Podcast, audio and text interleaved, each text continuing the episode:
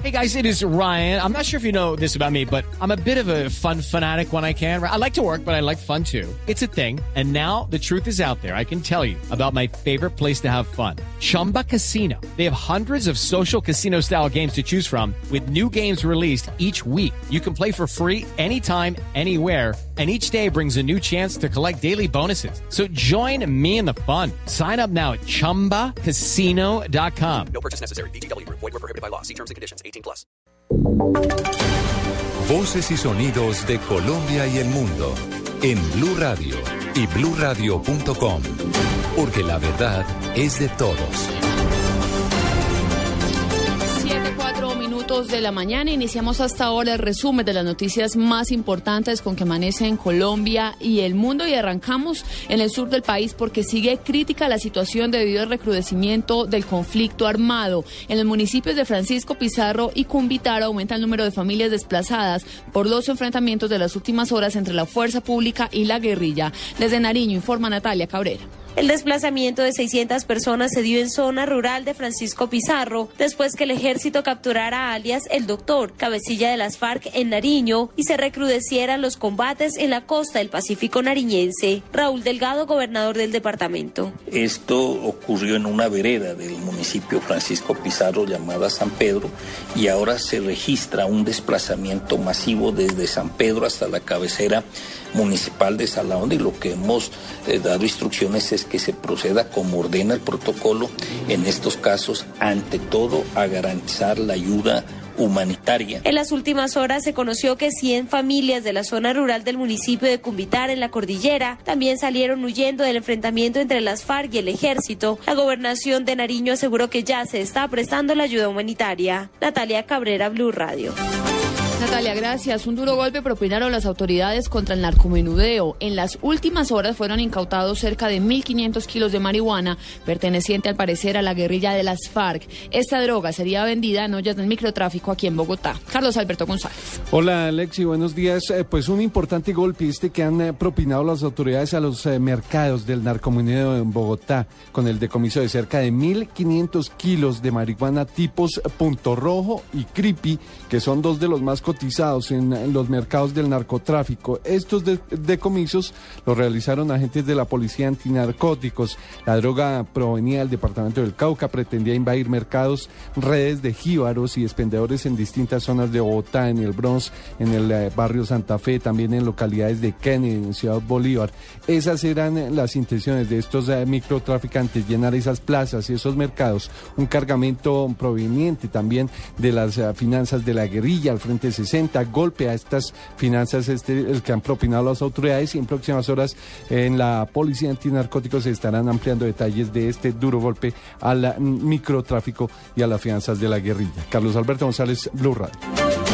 Gracias, Carlos Alberto. Por supuesto, estaremos muy atentos a esta información. El ejército y el CTI de la Fiscalía capturaron a alias Cristóbal, presunto guerrillero del ELN, señalado como responsable de la muerte de cuatro policías en Cáceres, Antioquia, hace dos semanas. Desde Medellín informa Byron García. Según el general Leonardo Pinto, comandante de la séptima división del ejército, el hombre de 37 años es el encargado de manejar los negocios del narcotráfico. Fuentes de inteligencia confirmaron que lleva cerca de 12 años en el ELN. Es el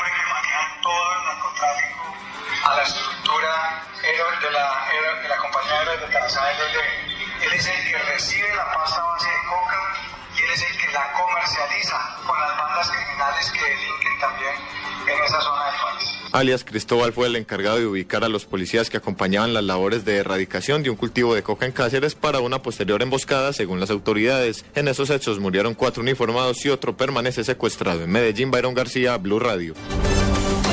Ahora vamos al departamento del Valle del Cauca. En Tuluá siguen apareciendo panfletos amenazantes que quieren restringir la movilidad de los habitantes de ese municipio. Los detalles, Nilson Romo.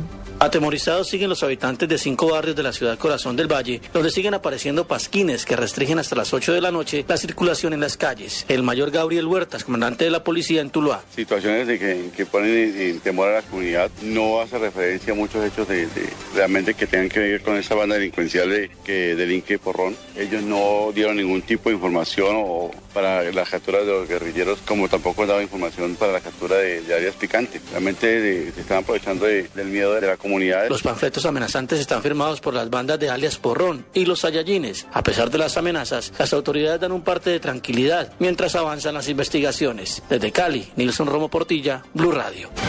Siete, nueve minutos. La Armada Nacional anunció una depuración al interior de la institución luego de descubrir que varios de sus hombres estaban realizando actividades ilícitas desde sus cargos en el puerto de Buenaventura. Julián Camilo Ma. Las capturas de los cinco integrantes de la Armada, entre ellos tres infantes y dos suboficiales, se produjeron luego de una investigación que se prolongó durante un año. Así lo confirmó el comandante de la institución, el almirante Hernando Wills. nos percatamos de que había algunos miembros de la institución estaban eh, cobrando algunas dádivas por permitir movimientos de lanchas que no tenían los papeles, los documentos completos. Pero los sobornos no solo se pagaban por el tránsito de las motonaves por la bahía de Buenaventura, también había cobros por transportar ilegalmente combustible, fauna y madera. Estaban cobrando unas sumas más o menos entre 500, 800 mil pesos por dejarlos transitar y eso es inaceptable realmente para una institución como la Armada Nacional. El oficial descartó que los uniformados detenidos tuvieran nexos con narcotraficantes y el transporte de drogas y señaló que continúan las investigaciones en busca de más implicados. Julián Camilo Amado, Blue Radio. En Bogotá, las autoridades realizaron varios operativos de sellamiento a bares y discotecas, en algunos casos porque están ubicados en zonas donde no es permitido y en otros porque funcionaban de manera ilegal bajo la fachada de clubes. Los detalles con Angie Camacho. Buenos días. Tres establecimientos nocturnos fueron sellados durante este fin de semana en las localidades de Puente Aranda y Chapinero en Bogotá por no cumplir con la normatividad para este tipo de locales. Según Mauricio Jaramillo, alcalde local de Chapinero, existen mafias de litigantes que cobran millonarias sumas de dinero por cambiar la razón social de este tipo de establecimientos y así evadir la ley. La fiscalía ya investiga esta denuncia. Mauricio Jaramillo, alcalde local de Chapinero. Hay un grupo de abogados, actúan casi como mafias y por valores entre 20 y 30 millones asesoran mal a estos comerciantes y los inducen a cometer un error ante las autoridades y es conformarse como clubes. En la localidad de Puente Aranda, nueve establecimientos fueron cerrados definitivamente de acuerdo con la ley, porque en estas zonas no se permite el funcionamiento de locales de alto impacto, es decir, bares, tabernas y discotecas. César Henry Moreno, alcalde local de Puente Aranda. han tenido cierre reiterativo que han sido violados y que hoy, ante las quejas de más de 15 mil ciudadanos por la repercusión que tienen estos establecimientos, procedemos a hacer los cierres definitivos. Entre tanto, a partir de este fin de semana y durante tres meses, el distrito impuso la ley seca en cinco zonas de Bogotá, en Ciudad Bolívar, en los barrios Ismael Perdomo, Lucero, Arborizadora y Jerusalén, y en la localidad de Bosa, en Bosa Central, para así disminuir los índices de criminalidad en estos sectores. Angie Camacho, Blue Radio. Angie, gracias. 7, 11 minutos eh, de la mañana. Hoy se cierran oficialmente las campañas de candidatos a Congreso y Parlamento andino en todo el país y a partir de mañana solo se podrán hacer reuniones en recintos cerrados. A propósito del tema electoral, delegados del Ministerio del Interior se desplazaron al departamento del Cesar. Allí están ultimando los detalles de la seguridad para la jornada del próximo domingo. Desde Valledupar informa Martín Mendoza.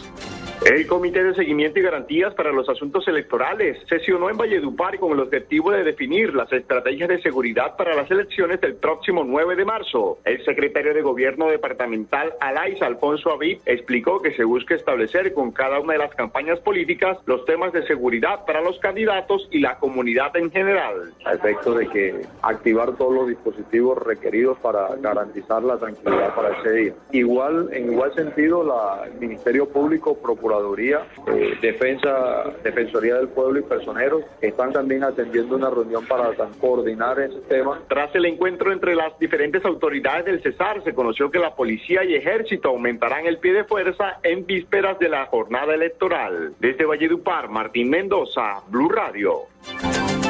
La alcaldesa de Armenia, Luz Valencia, insistió en que el banco BBVA deberá devolver los más de 700 millones de pesos robados mediante transacciones fraudulentas el año pasado y que estaban consignados en cuentas del municipio. Juan Pablo Díaz. La alcaldía de Armenia adelantará estudios jurídicos para determinar qué rumbo tomar ante la negativa del banco BBVA de devolver al municipio 754 millones de pesos que fueron hurtados de una cuenta en esa entidad mediante un robo electrónico. Mientras se define eh, el resultado de la fiscalía y mientras podemos hacer una reclamación a las aseguradoras como cliente, pues se nos hiciera esa devolución de ese recurso. Sin embargo, el banco ha considerado que ellos no tienen nada que ver en el proceso y que por lo tanto no van a, a reintegrar este recurso. Luz Valencia, mandataria de la ciudad, confirmó que el Banco de la Vivienda sí devolverá 250 millones de pesos del Fondo Municipal de Vivienda que desaparecieron con el mismo método delincuencial. Desde Armenia, Juan Pablo Díaz, Blue Radio.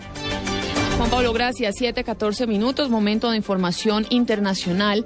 Aumenta la atención mundial por el envío de tropas rusas a la región ucraniana de Crimea. La comunidad internacional rechazó una intervención militar en esa zona y hace pocos minutos el Papa Francisco pidió al mundo rezar por la situación del país y a los gobiernos del mundo hacer todo lo que esté en sus manos para favorecer el diálogo de las partes. Diego Monroy.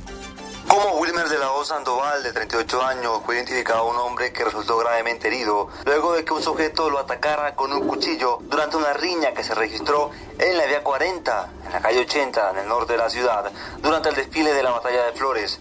Ramón Quintero, gerente del CARI Alta Complejidad en la ciudad de Barranquilla, entregó detalles del estado de salud del paciente. Tiene el ojo comprometido, puede eh, perder el ojo izquierdo, tiene compromiso del ojo izquierdo, eh, severo, es como lo, lo principal y fractura de los huesos propios de la nariz y un corte en la cara eh, entre el ojo y la nariz un corte severo. Una patrulla de la policía llegó al lugar y halló el filoso cuchillo que fue abandonado por el agresor. Las autoridades investigan los móviles del caso. Desde Barranquilla, Bandúa, Blue Radio. Iván, gracias. Eran los detalles de la situación que se registró ayer durante el desfile de la Batalla de las Flores en Barranquilla que terminó con una persona lesionada que permanece bajo observación médica. Les decía que continúa la atención mundial por la situación en Ucrania luego de que Rusia decidiera que iba a enviar allí tropas militares para garantizar la seguridad. El Papa Francisco se pronunció sobre esta situación hace pocos minutos. Los detalles con Diego Monroy. Como una amenaza para la paz y la seguridad regional, calificó el secretario de Estado de los Estados Unidos, John Kerry, el envío de las tropas rusas a Ucrania. Según Kerry, si el gobierno de Vladimir Putin toma acciones para disminuir la tensión, el efecto en el prestigio internacional de Rusia y en las relaciones de Washington con Moscú será profundo. Previo a este pronunciamiento, el presidente de los Estados Unidos, Barack Obama, afirmó que este país no participará en las reuniones preparatorias para la cumbre G8 que se realizará en Rusia a mitad de año, esto en respuesta a la intervención militar que se da por parte del país ruso. Por su parte, el gobierno ucraniano ordenó el estado de máxima alerta a las Fuerzas Armadas de este país ante la amenaza de una agresión potencial. Así lo dio a conocer el primer ministro de este país Боронити свій суверенітет і переконані, що Росія не вдасться до військової інтервенції на території України. Адже така військова інтервенція за таких обставин буде початком війни De igual manera, el gobierno de Canadá tomó la decisión de llamar a consultas a su embajador en Rusia y le pidió a Putin retirar inmediatamente sus tropas y abstenerse de las acciones provocadoras y peligrosas. Diego Fernando Monroy, Blue Radio. 716. Hoy se vivirán nuevas marchas estudiantiles en Venezuela y Caracas será el centro de estas movilizaciones a partir de las 11 de la mañana. Mientras esto sucede en las calles, el canciller Elias Hawa prepara su viaje a Suiza para reunirse con el secretario general de la ONU, Ban Ki-moon. El representante venezolano ante las Naciones Unidas, Jorge Valero, explicó que allí Hawa defenderá las acciones del gobierno de Nicolás Maduro en temas de derechos humanos canciller Elías eh, Jagua explicará a los miembros del Consejo de Derechos Humanos cuáles son las eh, políticas de paz, las políticas de promoción del diálogo que está impulsando el gobierno bolivariano y hará las denuncias eh, correspondientes para poner al descubierto estos planes terroristas y golpistas. Está previsto también que el canciller de la República sostenga una entrevista con la alta comisionada de las Naciones Unidas para los Derechos Humanos, la señora Navi Pillay. El presidente de Ecuador, Rafael Correa, anunció en las últimas horas su intención de reformar la constitución para buscar la reelección en 2017. La decisión estaría movida por el triunfo de la derecha en las pasadas votaciones locales. Es mi deber revisar la sincera decisión que tomé de no lanzarme a la reelección, porque tengo la responsabilidad de garantizar que este proceso sea irreversible. No le estoy diciendo lance a la reelección sí creo que hay que levantar esas restricciones, sí creo que hay que pensarlo seriamente, sí creo que hay que dejar la puerta abierta en caso de que esos nubarrones se hagan más grandes. 7, 18 minutos, ampliación de estas y otras noticias en www.bluradio.com. Ya viene María Clara Gracia y todo el equipo de Blue Jeans.